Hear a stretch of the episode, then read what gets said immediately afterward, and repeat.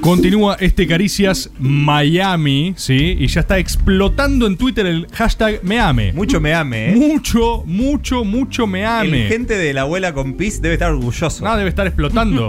es lo que trataba de decirles, se está diciendo, ¿no? Claro, al fin. Veo fotos de gente en Meame, veo gente diciéndolo Meame, eh, y la verdad que eso nos emociona profundamente, tanto que el orden de este programa va a ser completamente hashtag Meame. ¿Qué? Sí, ahora está por iniciar el storyboard. No, pará, posta. Sí, ahora, ahora. No, no, no importa nada. Hashtag me ame, me ame. plastic. Hashtag me ame. Sí, exacto. Y es más, antes, antes de iniciar el storyboard, voy a hacer un- una aclaración pre-storyboard. Esto te gusta mucho a vos, Elisa, cuando A hago ver. esto. Cuando ¿Algo hago, con Kush? cuando, no. cuando hago los pre-storyboards, las introducciones, los preludios board. Que, por ejemplo, porque, viste, hoy vamos a hablar de Ricardo Ford. ¿De quién? De Ricardo Ford. Ah. ¿Sí? No Eh, empieces vos, Cristian. No empieces, no empieces. Perdón, ¿estás comiendo? Provecho. Buen provecho, Eli. Eh, Hola, a la, Juan, a la ¿querés gente decir en la algo? casa que debe estar comiendo también. Quería siempre. decir algo, y justo prendí el micrófono. Le quiero mandar un saludo a mi mamá, que Bueno, está no, escuchando no, no. y nos mandó una foto en un bar de hielo en Miami Sí. con Clauchu. bar de Bar de hielo. En un bar de hielo, sí. Subila ya y poné groncho el bar hashtag me ame. Subila hielo. ya. Buenísimo. Para todos quienes escuchan, para Miami, para la mamá de Rufo también, por supuesto. eh, este, este puede ser una aclaración porque hoy vamos a hablar de, de Ricky Ford y mucha gente puede pensar en sus casas, ¿viste? Porque la gente lo dice, dice, pero, pero ¿cómo? Ricky Ford, esto ya se ha visto, esto ya se hizo. En Futurock. ¿Viste? No necesariamente. Pero la gente puede decir, ¿quién no hizo una columna, no? De Ricardo Ford, una historia que toda. Pero, a ver. Acá lo que hacemos nosotros es una disección de las almas.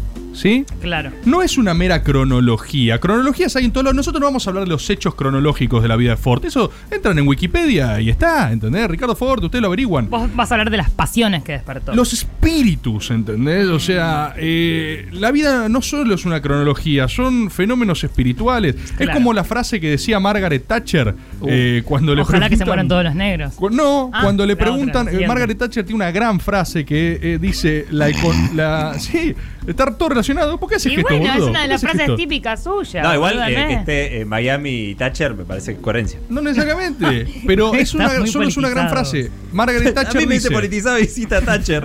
Margaret, estás muy, muy monetizado y muy politizado. ¿Viste? Todo es política. Thatcher decía que la economía es el medio, ¿sí? El objetivo son las almas. Bueno, Esto es Marcos una- Peña lo dijo también Esto es en- una frase de Thatcher en ejercicio. Es espectacular la frase. El objetivo de storyboard también son las almas. Sí. ¿Eh? No queremos. no, esto no es O información. sea que estás en la línea Marcos Peña Thatcher vos. Re humilde, sí. re humilde, re En siempre. esto sí. ¿Sí? Entonces, cuando alguien les diga, eh, pero esto ya se hizo, no, no, no, esto no se Sí. hizo hasta que se hace en storyboard, ¿sí? Este, ahora que ya hicimos esta introducción, creo que todos podemos comenzar. ¿no? ¿No, Elisa? Es lo mismo que Thatcher, ¿Sí? básicamente. Bueno, cuestión. Hoy hay Muy buena docente Thatcher. Hoy hay, Muy bien, Cristian. Ese momento me gustó. ¿Te gustó? Sí. Hoy hay storyboard del comandante Ford, como Mm. siempre. Gracias por participar. Pueden dejar sus comments acá en tu tubo. Sus fotos con Ricky Ford. Su foto con. Bueno, una foto con Ricky Ford debería ganar Es automáticamente un premio. Automáticamente se gana un libro. Si alguien tiene un- una foto con Ricky Ford, hashtag me ame, se gana un libro. Perdón, ¿cómo lo llamaste al storyboard hoy? Storyford. ¿Te comunicaste con el equipo? No, no, no, no, no, yo no hablo con el equipo desde que me dijeron que Saddam Hussein digas eh, Saddam Hussein. O sea, Sí. ahí yo rompí con el equipo, dije, esto no Hay está una funcionando. interna muy grande. Yo me abrí del equipo interdisciplinario. tiraste vos solo? Este es mío. ¿No querés ser parte del equipo? No, Storyford. La sentí. Es, es un protomomentum, puede ser. Estoy probando. Sí, es un momento. Me parece que sí, ¿no? Momentum independiente. Yo no soy, no soy Bien. orgánico a Momentum, pero tiro mis propios Momentums. Bien. Storyford. ¿sí? Sí. Para hablar de Ford, vamos a hablar primero del contexto, ¿sí? el seno familiar en el que nace Ford, que es por supuesto la familia que funda Felford.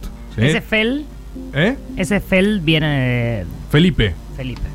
Creo, me acabo de dar cuenta. Sí, sí, realidad. Felipe. Pero sí, sí, no lo, no lo había razonado. Porque Sí. un hijo de Ricardo se llama Fel, Felipe. bueno, pero ¿por qué? ¿Por qué se llama un hijo? Llamo, igual tranquila, Ay, Elisa, perdón. tranquila, por favor. Estás spoileando la historia de Ford. Está re Miami. No, bueno, igual eso lo sabe la gente. Pero ¿qué dijimos, Elisa? Está bien. Felipe Ford, sí, abuelo de Ricardo. Mm. Felipe Ford era un pequeño niño, sí, Sí. de eh, ascendencia española, de afuera, qué sé yo, que esto que lo otro, que estaba permanentemente en la calle, era un pequeño mini niño, Felipe Ford, diciendo, oh, yo solo quiero tener golosinas, ser grande, ¿sí?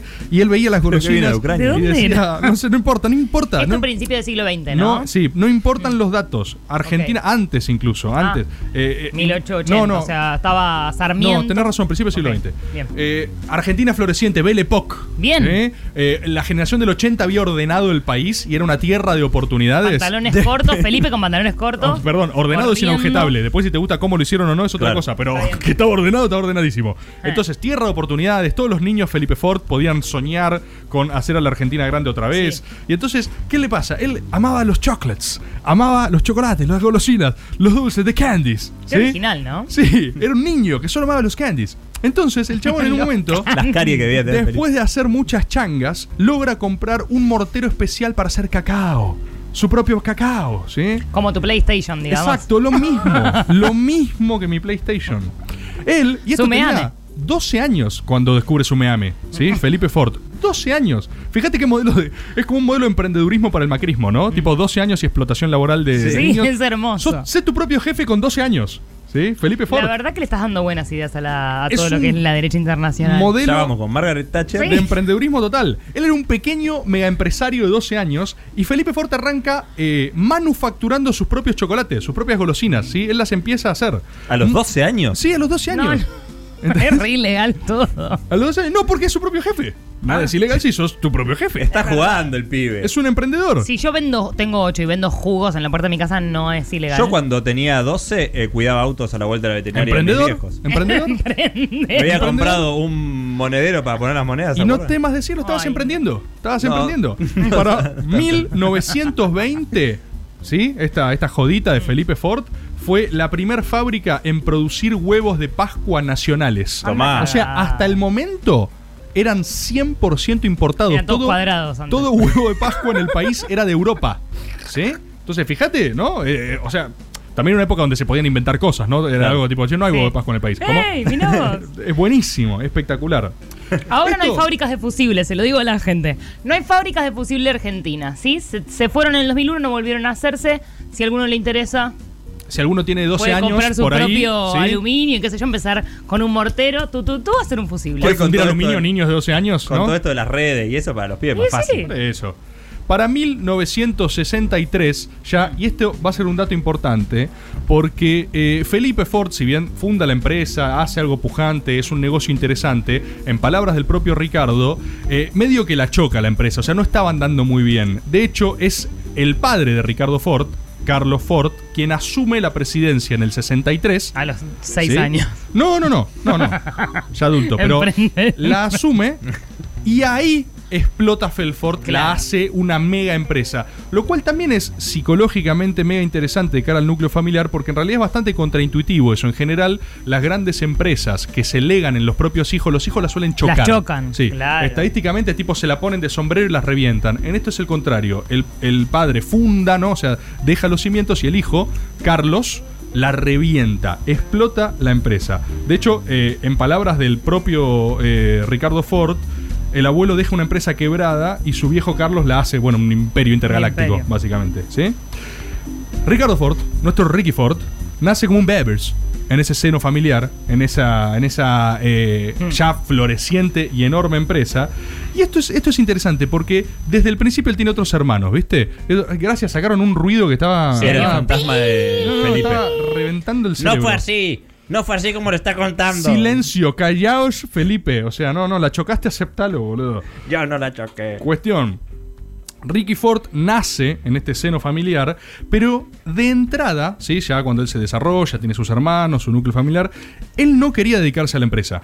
¿sí? O sea, él Claro. tenía una vocación artística, él quería ser un artista, él quería explotar sus talentos, el arte, dedicarse al show, básicamente, y era fuertemente rechazado por su familia. De hecho, hay unas declaraciones que tiene que. Hay muchas. O sea, me pasó que para hacer esto me puse a ver archivo de Ford, que es una de las cosas más felices que hay, digamos. O sea, te, te alegra ver videos de Ford. Sí, sí, es, es muy lindo lo que genera ese, se- Es ese muy- ser. eh, Sí, sí, es Muy algo, luminoso. Es algo muy particular. eh, y el tipo tiene declaraciones terribles sobre su infancia. ¿eh? O sea, él dice: Yo pasé una infancia terrible que no se le deseo a nadie. Alguien que creció en un seno de una familia multimillonaria. O sea, que no es que le faltaban cuestiones materiales, pero él la define como una infancia terrible. Y dice: No tengo un solo recuerdo feliz de mi juventud.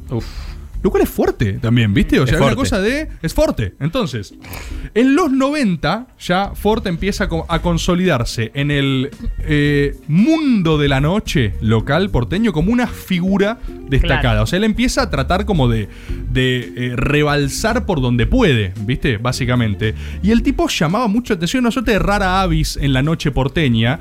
En particular, no sé si hay fotos, si están viendo en tu tubo o no, pero las fotos son espectaculares y si no, gente, búsquenlas.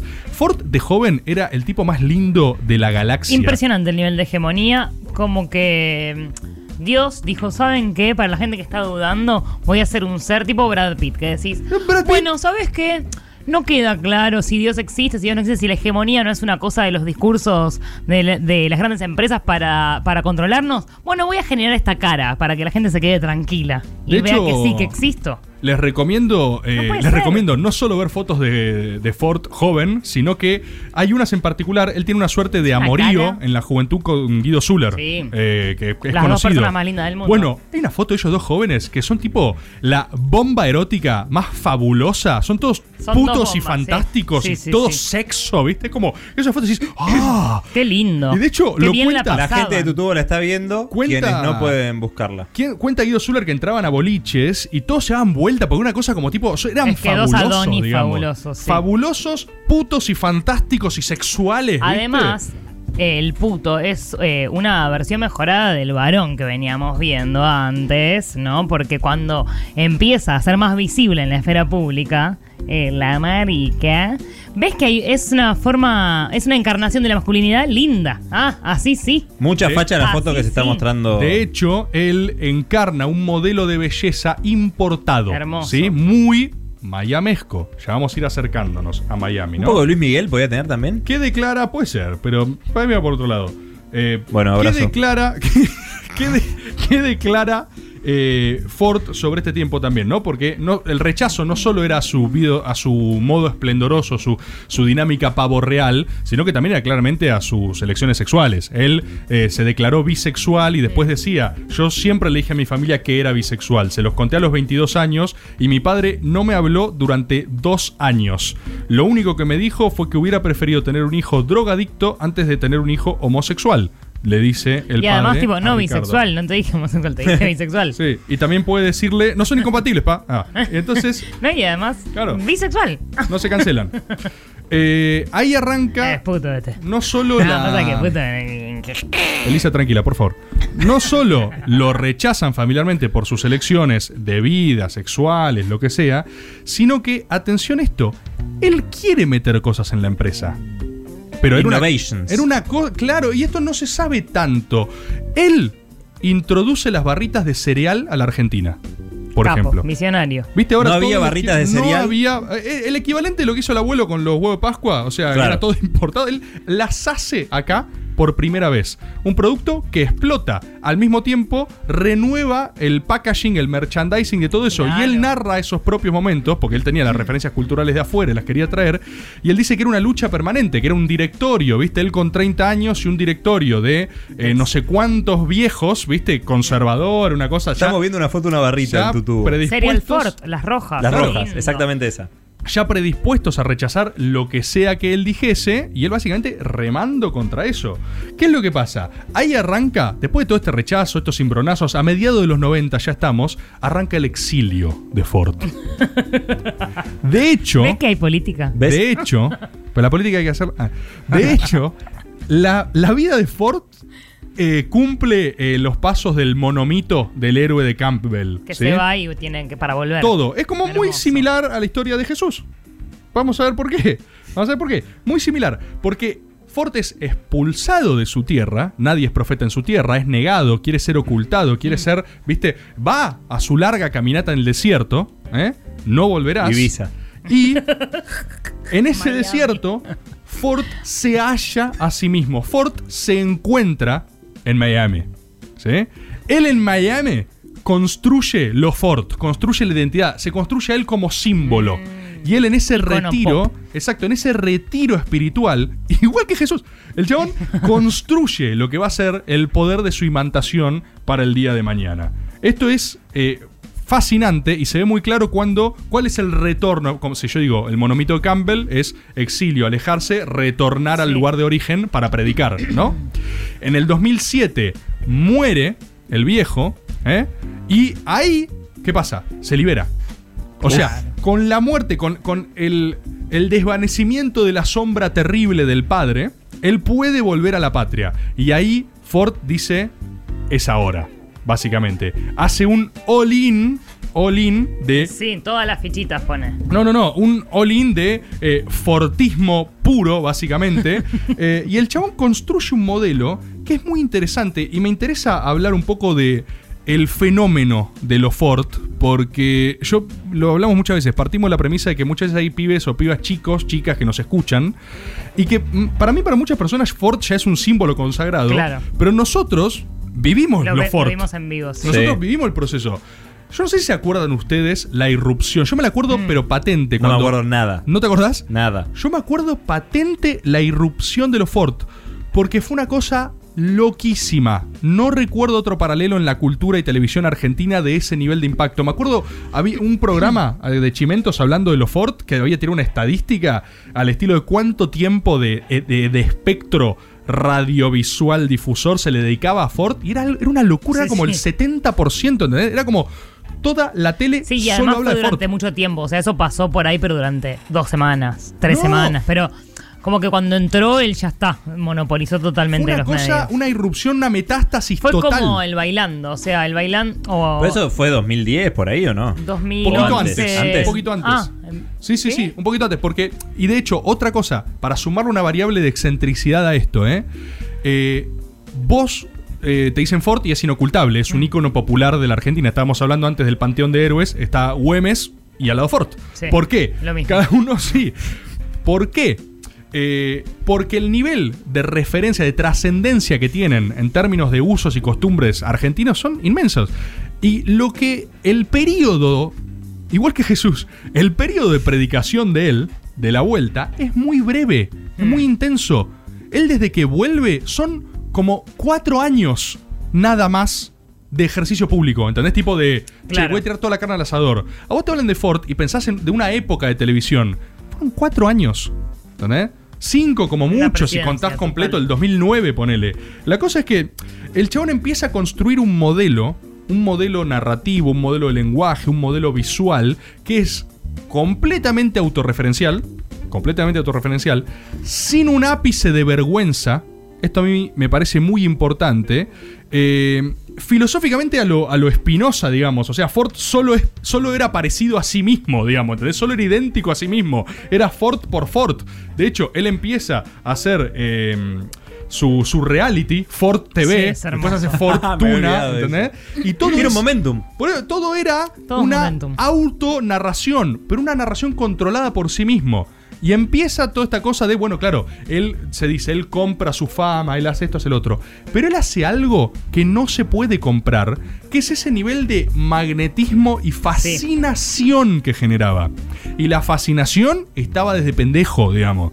Hay algo, y los invito, por favor, vean video de Ford, es un personaje fascinante, esa es la palabra, te fascina, es como que querés verlo, independientemente de sus opiniones, porque Sí, puede... sí, sí. eh, estaba viendo un video para acá cuando hablaba con la vieja en el auto, en el Rolls Royce, eh, Yendo, yendo es igual.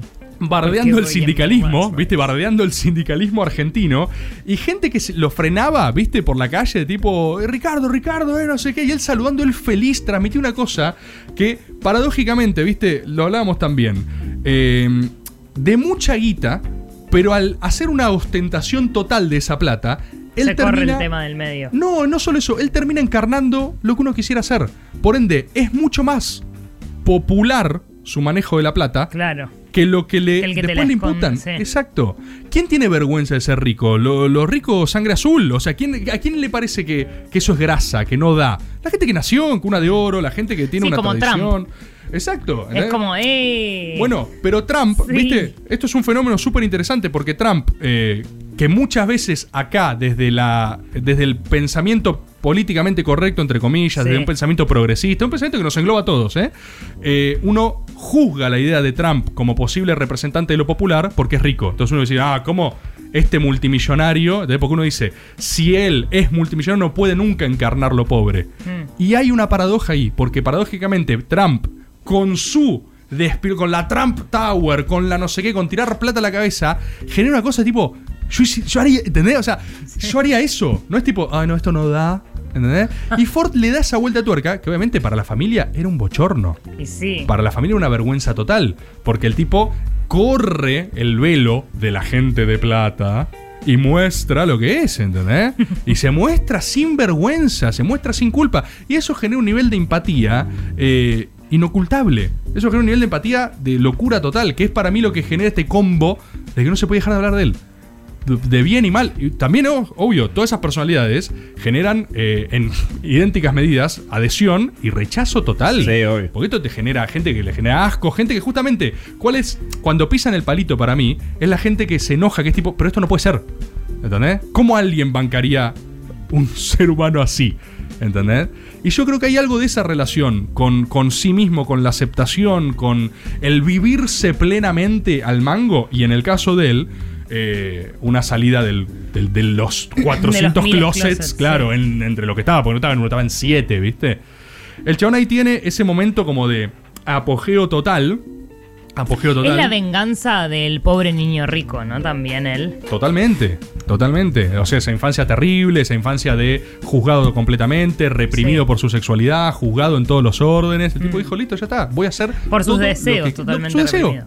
Su deseo. Ser que- famoso, eh, ser exitoso, que la gente lo ser popular. Lo que quería eh, hacer, y de tener hecho, una sexualidad libre. Es una forma. Ser un grasa, fabuloso. Es una forma de vivir la vida jeans localizados. que querés vivir sin que te rompan las pelotas, Obvio. ¿entendés? Y eso es lo que genera esa empatía. Eso es lo que es tipo, wow, qué genuino.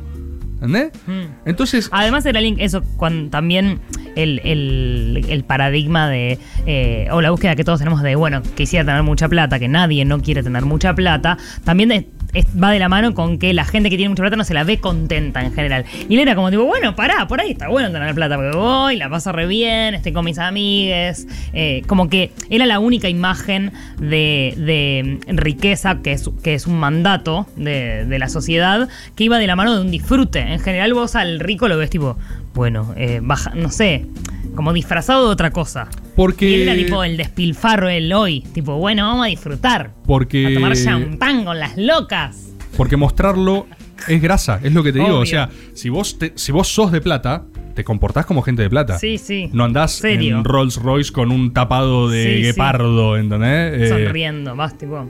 no, claro, tipo la plata es, es, es- es una- algo es algo que se carga con sobriedad, Sí, digamos, que se ejerce con solemnidad porque somos Ah. gente, porque así la hicimos esta plata, Obvio, ¿entendés? trabajando, Comportándonos así, serios. haciendo bien esto. Entonces, para mí, ahí radica. sí. Me ame novena tendencia en Twitter. En este momento, para vos, Ricardo. Hashtag me ame, no Para lo puedo vos, creer. comandante. Hashtag me ame. Hashtag me ame, bueno, profundicemos. Hashtag Hay que me mear ame. acá. Sí. Ahí. Pero novena tendencia en Twitter, ¿a qué hora? ¿Qué son las 10 de la noche? Es imposible esto, ¿eh? Es imposible. Bueno, perfecto, profundizar. ¿Qué es lo que empieza también a hacer Ford en este momento? Porque él llega al apogeo total, ¿no? Él llega, está su reality, empieza a salir cada vez en más programas de chimentos, lo invitan, lo entrevistan, ¿sí? Eh, y él accede obviamente al bailando. Ahí es su. La- eh, el cenit de su fama absoluto. Y claro, él llevaba la historia de su familia a cuestas. Y él empieza a remover un avispero que todos tienen eh, secretos, todos tienen cosas escondidas, todos tienen cosas que no quieren que se sepan. Ford cuenta Sí. al aire que su viejo eh, muere eh, con un amante. Por ejemplo, eh, garchando, básicamente. O sea, una cosa tipo, ¿entendés? Difícil de procesar en muchos órdenes. O sea, él, él era muy oveja negra, era muy negado. Y al- al- también hay que decirlo, ¿eh? Lleva a Felford a un lugar inocultable de Claro. publicidad y de, de- de ex- de existencia sí. que no tenía antes de Ford. ¿Él manejaba la empresa en ese momento? No, no, él lo. O sea, él es un expulsado total de la empresa. Y a partir de Ford empezaron a saltar muchos quilombos familia también. Entonces no era todo tan lindo, ¿viste? De hecho, hay una historia que hasta hoy no está aclarada. Está judicializado esto. Es una o sea, historia abierta de Paloma, que es, en teoría, ¿sí? Felipe Ford. Hay mucho, hay cosas El interesantes. abuelo. El abuelo. Él viste que tiene dos hijos eh, que se llaman como su madre y como su abuelo.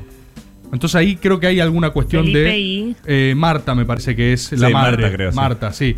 Eh, pero digo, hay algo a nivel de. A Marta.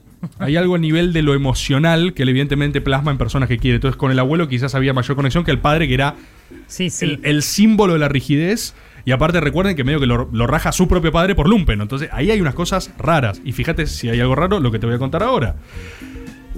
Hay un affair teóricamente que es eh, el abuelo se separa, ¿no? Pierden un hijo en un momento. Estamos hablando de Felipe Ford.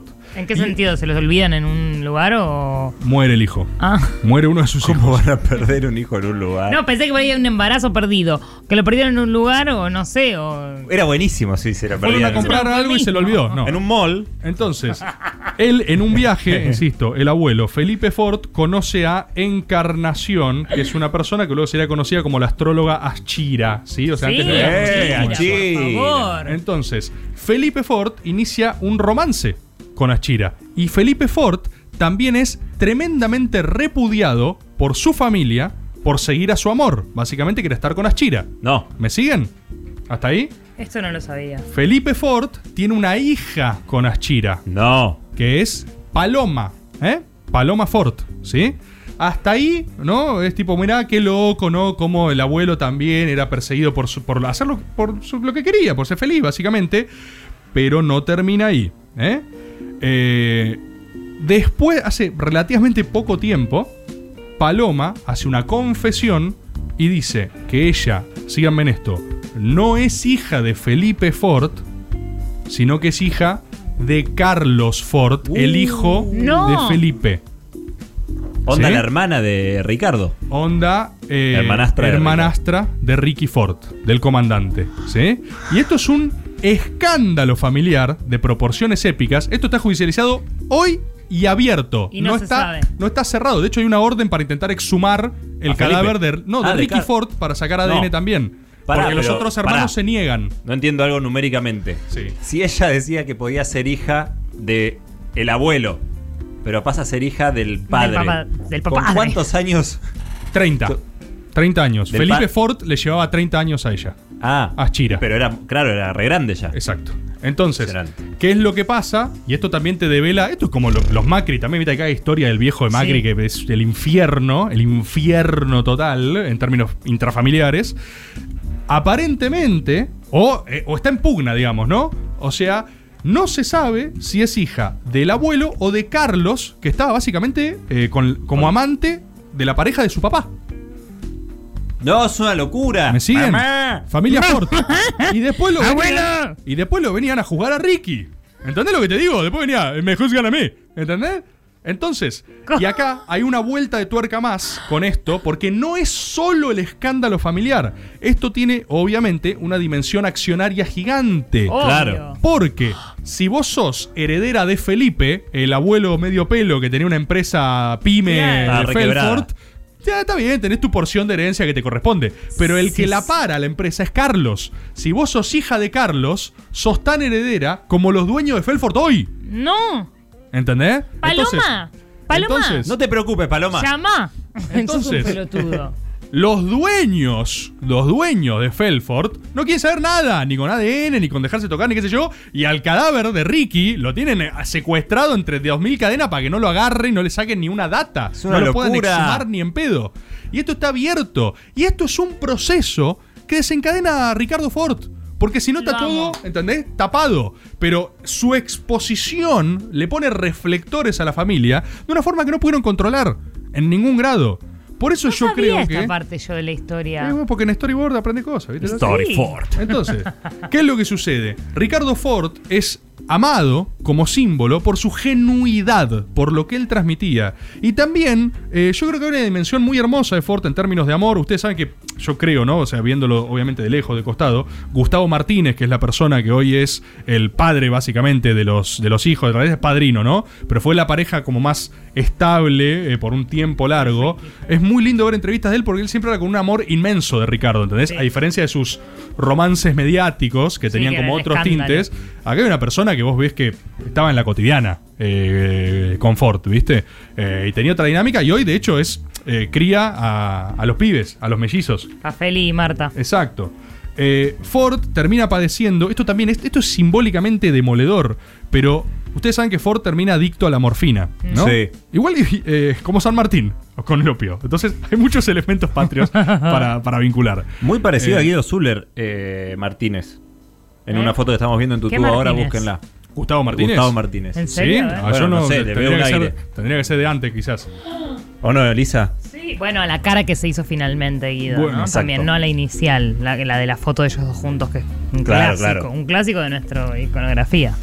¿De qué? O sea, él por qué se hace adicto a la morfina? Porque termina siempre aplicándose, él padece una enfermedad congénita de espalda. Esto también se cree que él... Ah, se- que era por las operaciones, se, se- creía. sí, bueno, es una combinación obviamente de las Obvio. cosas, porque él somete a su cuerpo un nivel de alto impacto que es muy difícil de resistir. Que encima Pero- eso él lo confesaba, viste, que todas las operaciones, que en general Sí, tampoco sí. se habla de ese tema. Visibilizó todo. No, no, y él decía tipo, no, mis mil operaciones, todo, esta, esta, no sé. Todo. Él le puso reflectores a cosas que no A se alumbraban, ¿se Sí. entiende? Ay, lo amo. Entonces, eh, él padece una enfermedad congénita que tiene también, tenía el padre y tienen los hermanos, que son profundos dolores de espalda. ¿Qué es, qué es lo que pa- A mí esto me vuelve loco en términos simbólicos. O sea, más allá de que no, capaz no tiene un porongo que ver con la realidad, pero en términos poéticos es increíble. Eh, vos fíjate, la espalda, aparte simbólicamente, es la carga, ¿viste? Claro. Familiar, es lo que te sostiene. Exacto. Eh, la familia padecía estas enfermedades de espalda, estos dolores. Mm. ¿Qué pasa? Ford no quiere comportarse como debería comportarse alguien con esos padecimientos de espalda. Él Claro. va al gimnasio, él entrena, él se somete al máximo, él se, eh, se somete quirúrgicamente. Sí, se opera para Los ser pies más no se. Todas Sí, cosas. tenía pie plano, creo. Todas A cosas. mí me encantaría, la verdad es mi- la operación que me haría, ser más Todas alto. cosas que no tenés que hacer si tenés esos dolores. Pero fíjate cómo él hasta pareciera rene- renegar fisiológicamente de donde nació, no solo Claro. espiritualmente. Y es ese combate con su propio legado hasta orgánico Mm. lo que lo termina siendo adicto a la morfina y lo que en última instancia lo termina matando. Porque, y fíjate, o sea, yo en eso veo un resumen simbólico Sí. de su lucha en términos familiares, que es, ¿de qué te hereda la familia? Un montón de cosas, un montón de dogmas, de cargas, de lo que sea, y también te dio esa espalda que tenés, con la que tenés, con la que, tenés que luchar. Y él, en un ejercicio, ahí no sé, más sensato o menos sensato, no importa, es tema de él lo que él hizo con su vida. La negación es un gran motor también. Bu- Bueno, él Miami. eso, de eso, construye una personalidad, o a pesar de eso, construye una personalidad que era un espejo, era una antagonía total a lo que era su legado familiar. Y en hacer eso, en seguir un camino solo idéntico a sí mismo, él se convierte en un ícono popular de la Argentina. Para siempre, en muy, en muy poco tiempo. Claro. Y me animo a decir A ver. Que, que también favorece a la empresa, a Felford. La empresa creció con Ricardo Ford. ¿Entendés? O sea, encima eso, encima eso, todo lo que decían que no, que no, que no, esto va a dañar la empresa, encima multiplica la visibilidad de la empresa más de lo que cualquiera de, de sus hermanos, del legado, de lo que se supone que había que hacer. Mm. Yo creo que eso eh, es la síntesis espiritual del comandante Ricardo Ford y por qué es tan amado y por qué hasta el día de hoy perdura y por qué va a seguir perdurando en la República Argentina. Este ha sido un story Ford y es posible que el espíritu del comandante haya hecho que me ame sea tercera tendencia en Twitter. I know you want me, you know I want ya. I know you want me, you know I want you. One, two, three Uno, in Twitter. dos, tres, cuatro.